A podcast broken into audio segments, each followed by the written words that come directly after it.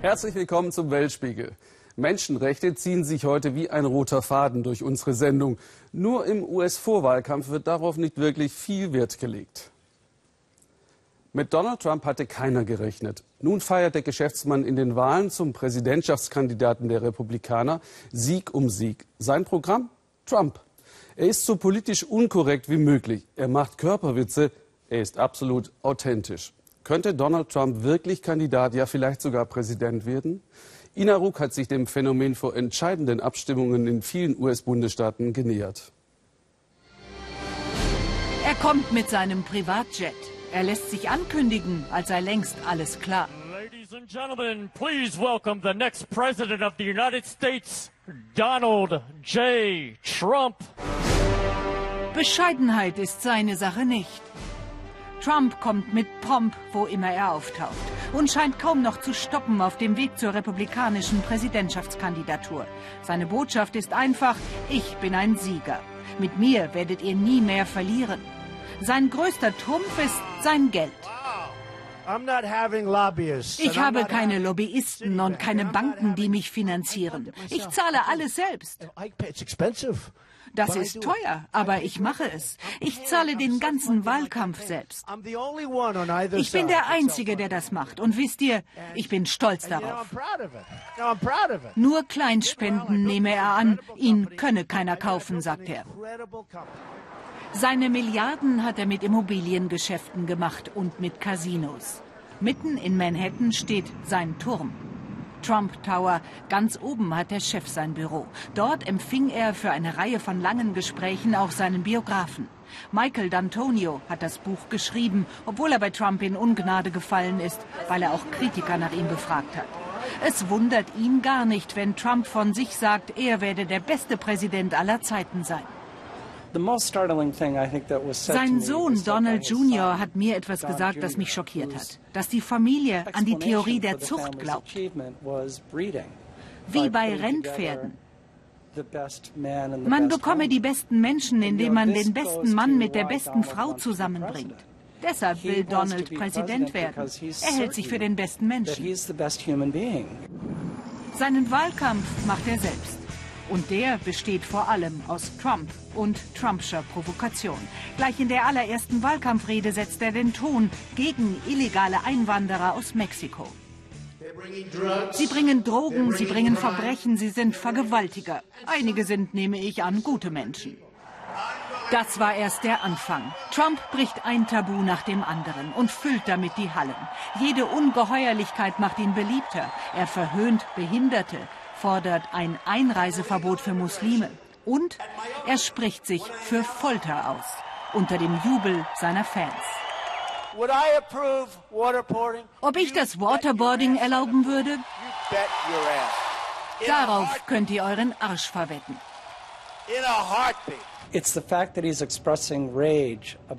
Er drückt diese Wut aus, die manche empfinden, gegen Muslime oder gegen andere Gruppen, vor denen Amerikaner Angst haben. Ich habe noch nie einen Kandidaten gesehen, der diese rohe Angst, die die Leute offenbar haben, so kanalisieren kann. Und er tut es ziemlich erfolgreich. Texas, Schauplatz der jüngsten Fernsehdebatte. Trumps Fans sind da, sie sind überall und kommen aus allen Schichten, arm wie reich, gebildet wie ungebildet. Sie eint der Hass auf Washington. Wir haben Obama satt. Wir wollen einen, der sagt, wie es ist, der politisch unkorrekt ist. Wir sind alle heiß auf Trump. Everybody's hot for Trump. They are. I think he will make America er wird Amerika wieder groß machen. Er wird Kleinunternehmer stärken und uns wieder zu stolzen Amerikanern machen. Trump bringt Traumquoten. Fernsehdebatten mit ihm sind Straßenfeger. Trump pöbelt, lästert, ist witzig und schlagfertig. Und Hunderte von Journalisten folgen seinem Wahlkampf, lauern auf die nächste Ungeheuerlichkeit. Trump liefert bei jedem seiner Auftritte. Gleich nach der letzten Debatte gab Trump hinter der Bühne Interviews und rächte sich an Marco Rubio, seinem stärksten Konkurrenten, denn der hatte ihn heftig attackiert. Der ist doch sowas von unsicher. Haben Sie gesehen, wie er schwitzt? Ich musste ihn fragen, ob er okay ist. Dem lief das Wasser so runter, als käme er aus dem Swimmingpool. Sowas habe ich noch nie gesehen. Aber als Sportler weiß ich, versagst du einmal, versagst du immer. Trumps Familie ist auch da, sein Sohn Eric und Donald Jr. Uh, Alle haben ihn unterschätzt. Ich würde gerne mal die zählen, die gesagt haben, er hat doch keine Chance. Jetzt sagen sie, ich habe es immer schon gewusst, er gewinnt.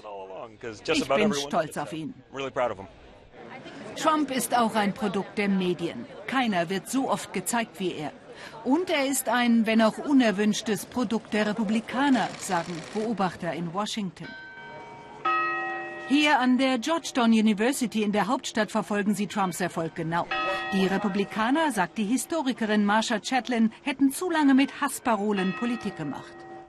Donald Trump profitiert von acht Jahren Hass gegen Schwarze, gegen Einwanderer, gegen Muslime und von der tiefen Sehnsucht mancher, die in dem Versprechen, Amerika wieder groß zu machen, etwas anderes hören, Amerika wieder weiß zu machen.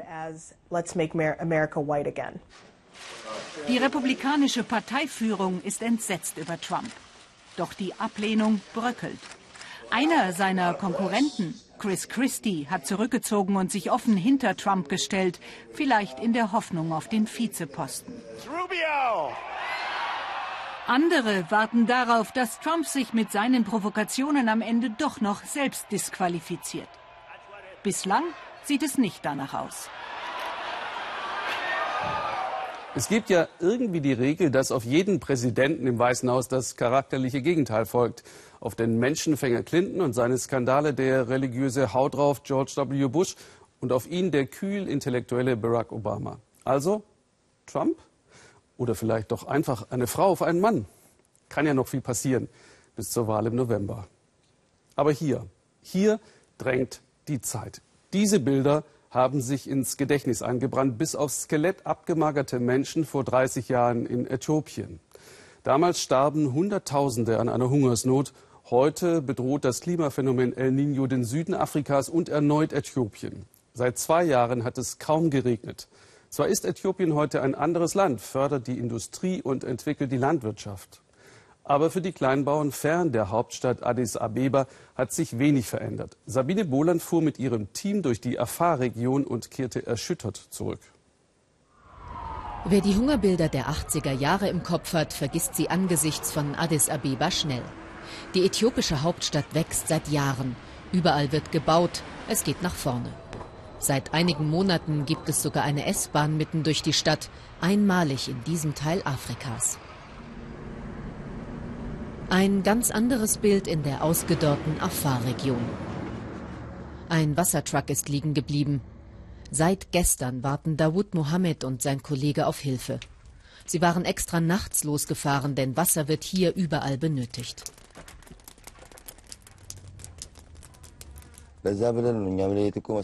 Wir hoffen, dass der Ersatzreifen bald kommt. Die Leute warten doch verzweifelt auf uns. Eine Autostunde weiter ist die Zisterne fast leer. Die Frauen streiten sich um den Rest. Ein Liter pro Person soll reichen bis zur nächsten Lieferung der Regierung in drei bis vier Tagen. Valerie Browning versucht zu vermitteln. Eine nach der anderen, sagt sie. So kommt ihr doch nicht weiter. Die Australierin engagiert sich seit fast 30 Jahren für die Viehzüchter der Afar-Region. So verzweifelt wie jetzt war die Lage noch nie. Selbst aus den Pfützen sammeln sie noch Wasser für ihre Tiere.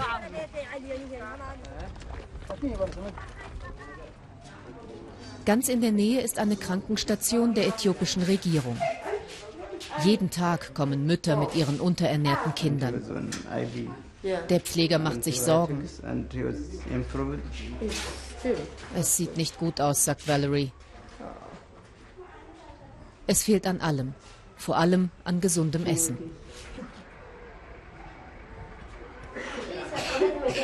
Hamadou und sein Zwillingsbruder Ali sind sechs Monate alt und beide krank. Fast alle meine Ziegen sind tot, sagt die Mutter. Die übrigen geben kaum noch Milch. Ich habe nicht genug zu essen und deshalb kaum Muttermilch. Valerie bittet den Pfleger wenigstens das Krankenlager zu säubern. Das geht nicht, wir haben kein Wasser, sagt er.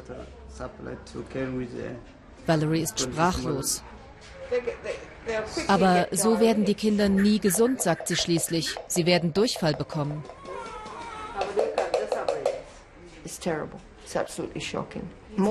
Es ist schrecklich, absolut schockierend. Es werden mehr und mehr kleine Kinder sterben.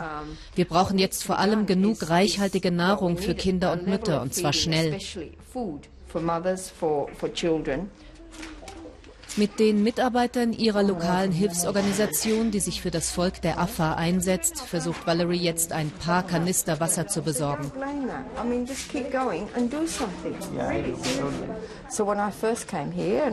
Als ich hier anfing zu arbeiten, haben sich die Leute mit Milch beworfen, aus Spaß. Sie hatten so viel davon, so viele Tiere, sie haben gut gelebt und waren gesund. So was wie heute war undenkbar.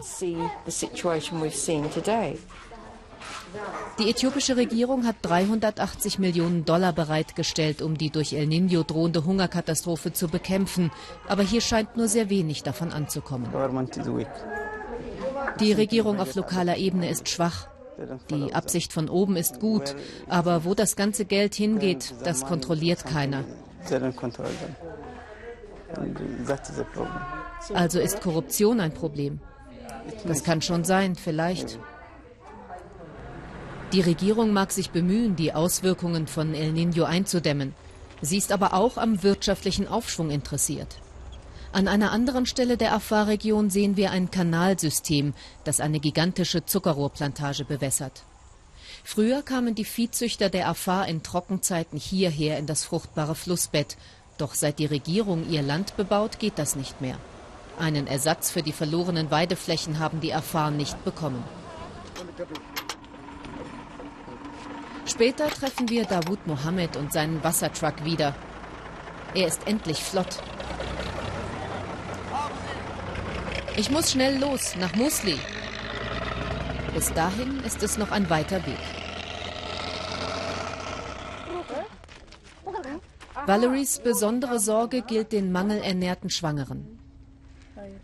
In den letzten Wochen sind schon einige Frauen im Wochenbett gestorben. Babys kommen tot zur Welt. Die gelernte Hebamme untersucht eine Frau, die ihr viertes Kind erwartet.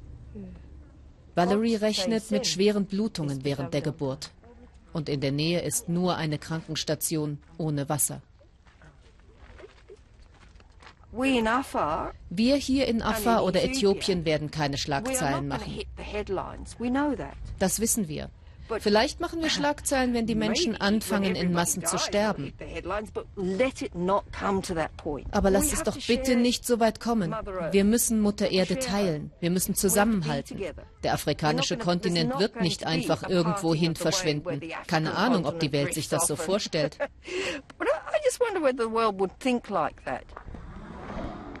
Und dann begegnen wir noch einmal Dawood Mohammed. Sein Truck hat die nächste Panne. Seit zwei Tagen ist er unterwegs. Derweil sind die Menschen in Afar und anderen Teilen Äthiopiens verzweifelt auf der Suche nach ein bisschen Wasser. Sie brauchen es zum Überleben. An den Strand zu gehen, zu surfen, für uns klingt das so normal. Doch es gibt Gesellschaften, in denen gilt normal nur für Männer. Egal, ob beide Geschlechter laut Verfassung gleichberechtigt sind, egal, ob Frauen das Wahlrecht haben oder die Regierungschefin stellen. Im Alltag regiert der Mann. Frauen haben von Geburt an das Nachsehen. Er hier droht seiner Frau Nasima mit Schlägen, falls sie sich widersetzt. Gabor Hallas über die Männergesellschaft des überwiegend islamischen Bangladesch und die mutigen Surferinnen im Küstenort Cox's Bazar.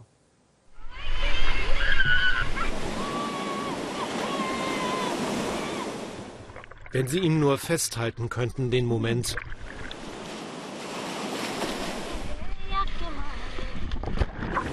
Wenn die Welt kurz anhält, wenn die Welle kommt.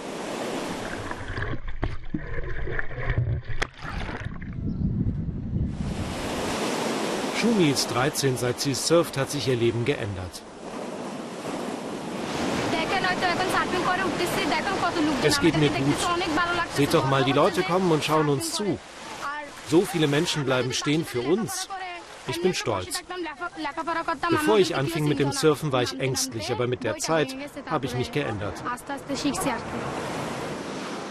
Es läuft nicht perfekt, aber darum geht es gar nicht. Sie brauchen mehr als Wind und gute Wellen. Davon gäbe es hier in Cox's Bazar im Süden von Bangladesch genug. Aber schon am Strand beginnt eine konservative Welt. Einige denken, das Frauensurfen gehört sich nicht. Gut, dass sie sich fit halten, aber wir sind auch ein islamisches Land. Sie sollten das hier nicht tun, lieber in einem Swimmingpool, wo keine Männer sind und wo sie von Frauen trainiert werden. Heißt es denn nur, weil wir Mädchen sind, können wir nichts erreichen? Wir werden beweisen, dass die Mädchen in Bangladesch eine Menge drauf haben. Niemand kann mich aufhalten.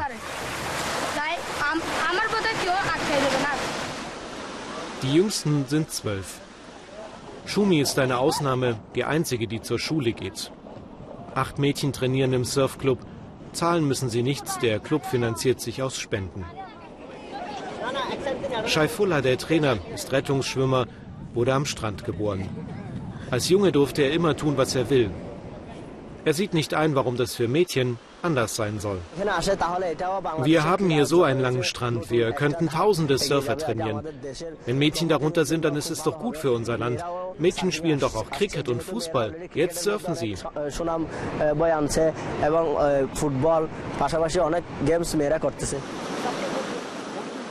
Noch zieht es sie jeden Tag zum Strand. Aber spätestens, wenn die Mädchen 14 sind, stresst die Familie.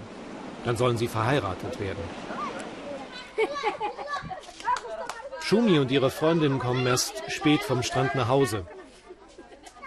Ihre Familien sind arm, die Frauen haben meist nichts zu sagen. Schumis Mutter durfte nicht in die Schule, sie blieb zu Hause. Ihre Tochter will das anders machen. Das heißt auch, sie muss abends noch lernen, denn morgen ist Prüfung. Ich finde gut, dass sie surfen lernt und sie macht es, weil sie es will. Ich habe nichts dagegen. Das Einzige, was ich ihr sage, du kannst surfen, aber bitte beende auch deine Schule. Scheint alles gut, aber so einfach ist es nicht.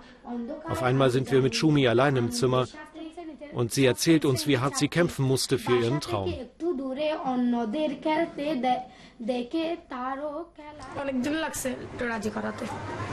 Ich habe lange gebraucht, um meinen Vater zu überzeugen. Er hatte es mir verboten und ich surfte nach der Schule, ohne es ihm zu sagen. Einmal erwischte er mich und dann hat er mich geschlagen.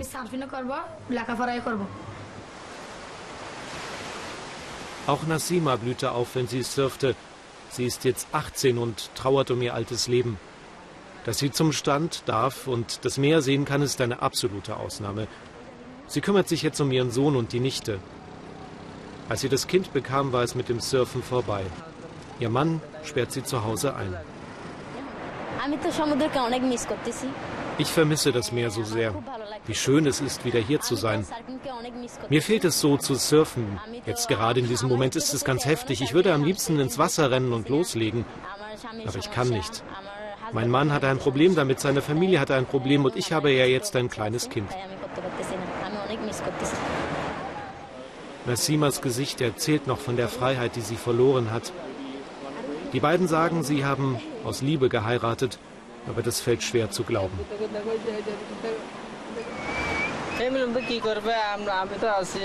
Ich verdiene das Geld, ich bin für sie verantwortlich.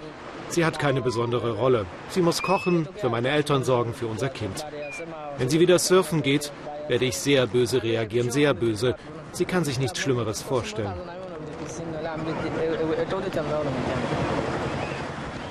Er droht sie zu schlagen. Es interessiert ihn nicht, dass Nassima vielleicht die beste Surferin in Bangladesch war. Und dann auf einmal redet sie Englisch, damit ihr Mann sie nicht versteht. Ich mag meinen Mann ja sehr, aber manchmal ist es so schlimm. Ich will so gern wieder surfen gehen, aber er ist nur zufrieden, wenn ich zu Hause sitze. Manchmal schlägt er mich.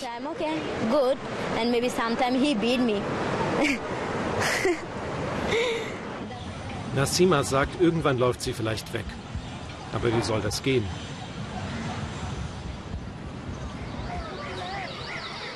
Schumi hat es geschafft. Die Prüfung in der Schule lief gut. Die anderen holen sie ab, es geht zum Strand.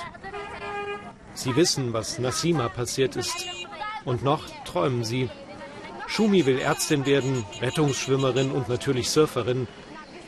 Und vor allem will sie sich nicht aufhalten lassen. Sie wissen, dass es schwer werden wird. Bald werden sie heiraten müssen. Aber wenn sie ins Wasser gehen, fühlen sie sich stark, unbesiegbar. Dann scheint alles möglich. Ich werde so einen Mann einfach nicht heiraten. Ich heirate nur einen Mann, der mir erlaubt, mein eigenes Leben zu leben. Wenn Sie diesen Moment doch nur festhalten könnten.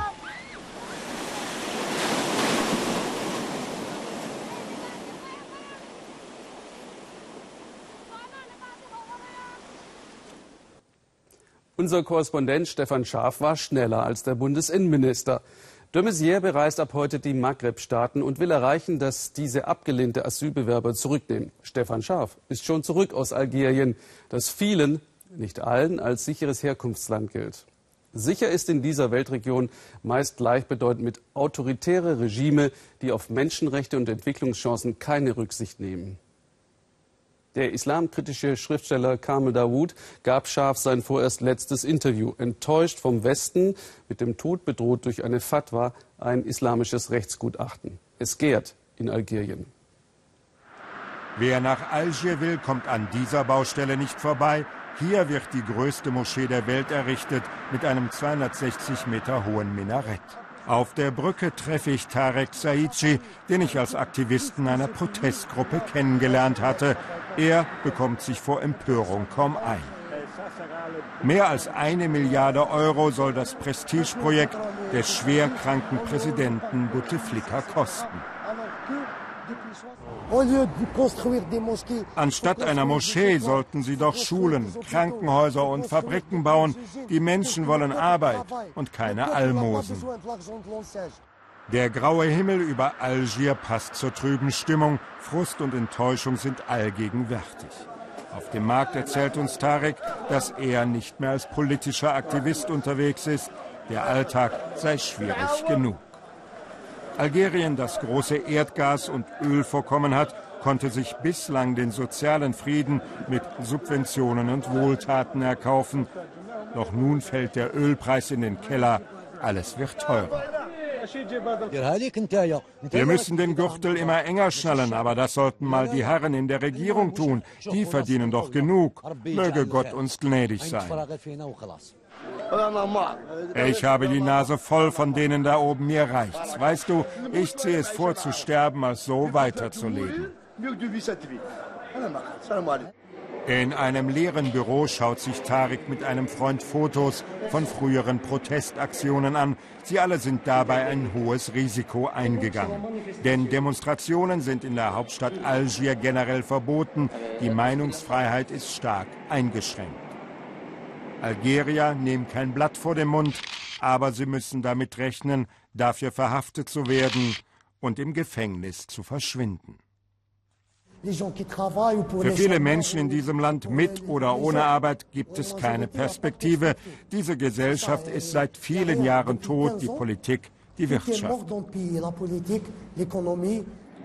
Wir machen uns auf den Weg nach Oran, 400 Kilometer westlich gelegen. Dort lebt der Journalist und Schriftsteller Kamel Daoud, der die algerische Regierung scharf kritisiert. Das koloniale Zentrum von Oran wirkt wie ein Symbol für den Zustand dieses Landes. Die Kontaktaufnahme mit Kamel Daoud ist schwierig, er wird bedroht. Erst kurz vor dem Interview gibt er uns telefonisch seine Adresse durch.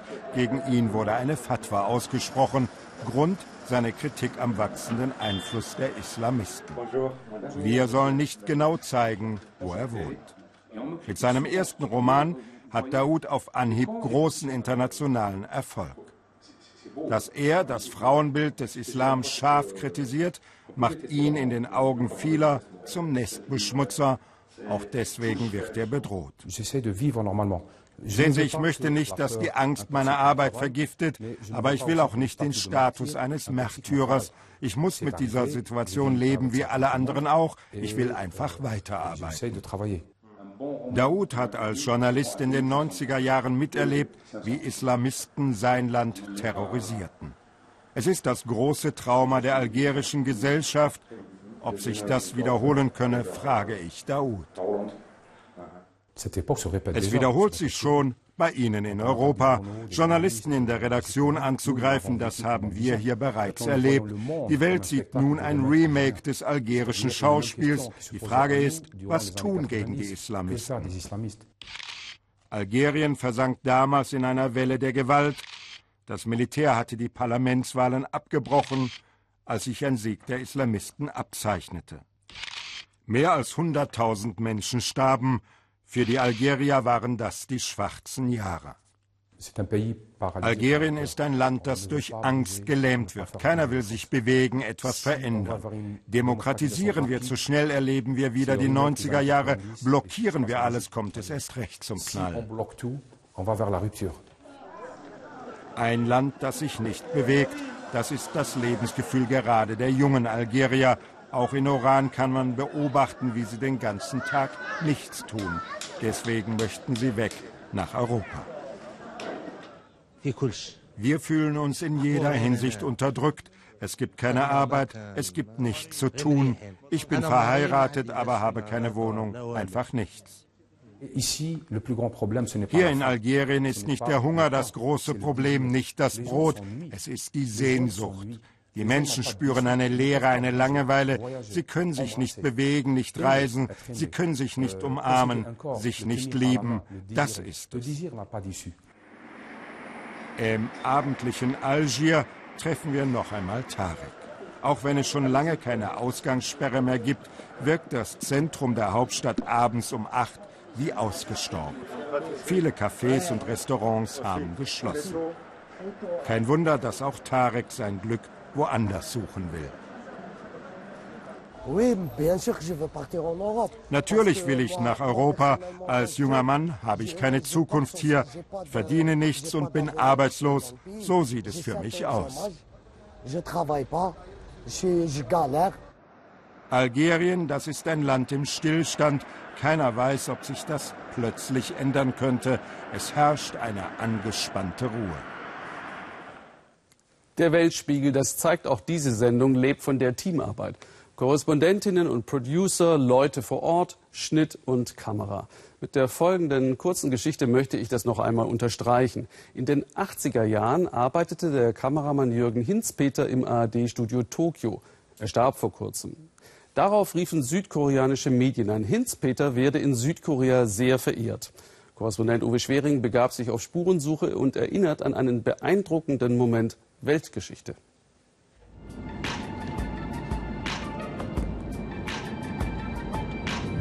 Jürgen Hinzpeter.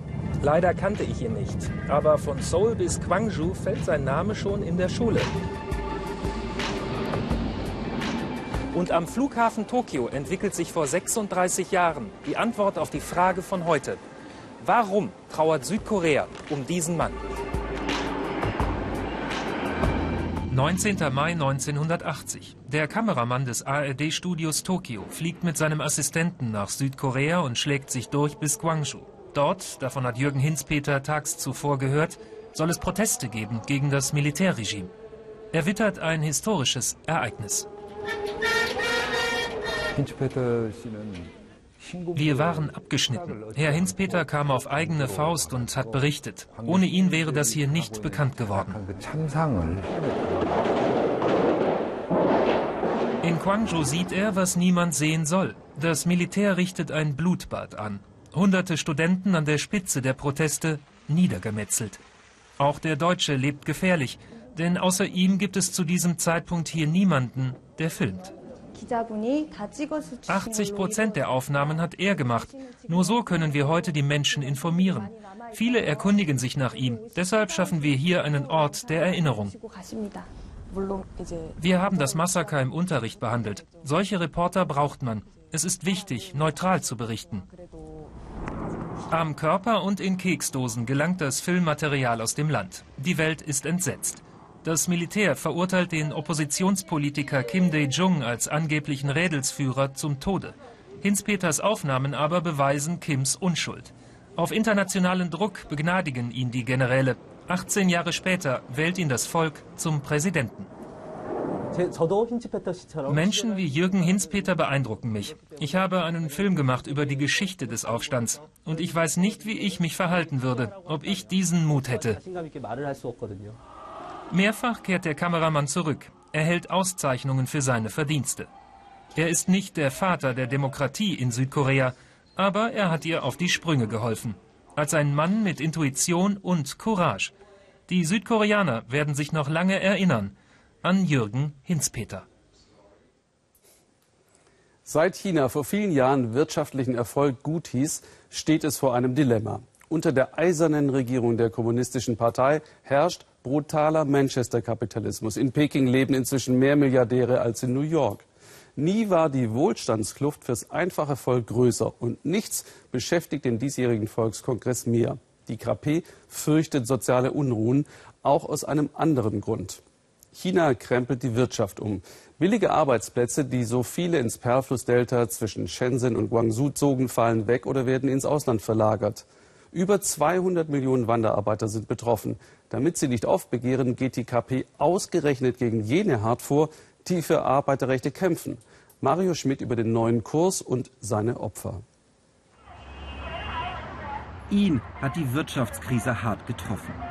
Seit Monaten schaut Yu Chidong in Shenzhen auf die Stellenanzeigen einer Jobvermittlung. Der 52-Jährige gehört zur ersten Generation der Wanderarbeiter Chinas. Als junger Mann kam er aus der bitterarmen Provinz, um die Familie zu ernähren. China wurde zur Werkbank der Welt und er schuftete mit in den Fabriken. Sicher bin ich betroffen. Schauen Sie sich die Plakate an. Sie suchen alle nur noch Arbeiter unter 40 und über 20. Es ist besonders schwer für uns Ältere. Geschlossene Fabriken, bankrotte Unternehmen in Chinas industriellem Herzen, dem Perlflussdelta. Das alte Erfolgsmodell billige Massenware läuft nicht mehr. Auf seinen Ruinen soll China zu einer modernen, innovativen Industrienation werden. Doch der Übergang, wenn er denn gelingt, rumpelt und ist schmerzhaft. Besonders für Arbeiter wie Yu Chidong, die bei neuen Techniken nicht mehr mithalten können. Die Fabriken werden moderner und brauchen besser geschultes Personal. Das Ohr nah am einfachen Arbeitervolk haben nicht Regierungsorganisationen. Zu ihnen kommen Wanderarbeiter, wenn sie Hilfe brauchen, etwa bei Streitigkeiten mit den Unternehmen, wenn die den Lohn nicht bezahlen. Die NGO-Mitarbeiter klären sie über ihre Rechte auf, denn oft nutzen Betriebe die Arbeiter extrem aus. Ein Berater sagt uns, dass alle Wanderarbeiter über hohen Druck klagen würden. Man muss sehr hart arbeiten, sonst hast du nicht genug Geld, um deine Kinder zu ernähren. Und wenn dann einer eine Krankheit hat, reicht das Geld nicht für die Behandlung. Mit solchen Wimpeln bedanken sich die Wanderarbeiter. Die Mitarbeiter wollen ihre richtigen Namen trotzdem nicht sagen. Viele solcher Organisationen haben Angst vor Schwierigkeiten mit den staatlichen Sicherheitsbehörden und davor, dass sie ganz schließen müssen. Bilder aus dem vergangenen Jahr. Arbeitskämpfe nehmen laut Hongkonger Angaben deutlich zu. Die Behörden haben einige Arbeiteraktivisten kürzlich verhaftet, andere verhört oder eingeschüchtert. Hier hören wir, dass die Lage für NGOs so schwierig ist wie seit vielen Jahren nicht mehr. Organisationen, die Unterstützung aus dem Ausland bekommen, machen sich besonders verdächtig. In der Wirtschaftskrise ist die Staatsmacht reizbarer als ohnehin schon. Die Regierung bereitet ein neues Gesetz vor, das den Handlungsspielraum der Organisationen weiter einschränken könnte. Es hat viele Streiks gegeben und sie wollen nicht, dass diese Streiks zu sogenannter sozialer Instabilität führen, vermutet Liu Kaiming. Vielleicht glaubt die Regierung, dass die Nichtregierungsorganisationen dabei eine Rolle gespielt haben, indem sie die Arbeiter zu Protesten ermuntert und so die Situation verschärft haben.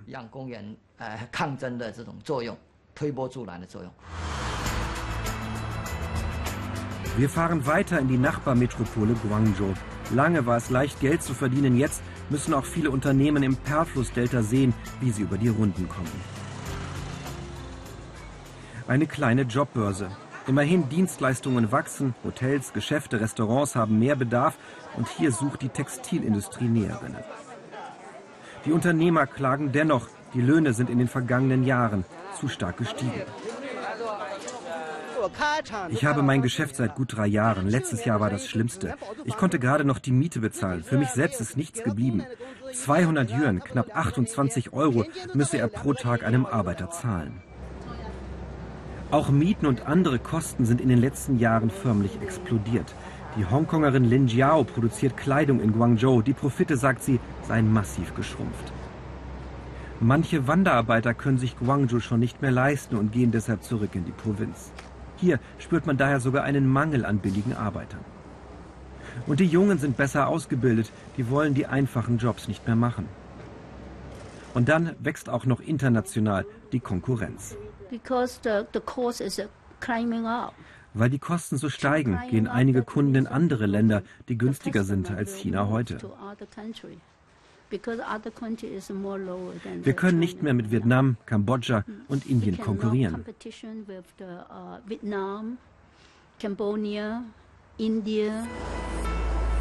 Wir fahren zurück nach Shenzhen. Innerhalb weniger Jahrzehnte wurde aus einem Dorf die Millionenmetropole. Sie steht für Chinas Wirtschaftswunder, das langsam zu Ende geht. Ob ein neues kommt, weiß niemand. An die Öffnungspolitik des Wirtschaftsreformers Deng Xiaoping vor über 30 Jahren erinnert das Plakat. Und daran, der kommunistischen Partei zu folgen, das gilt heute mehr denn je.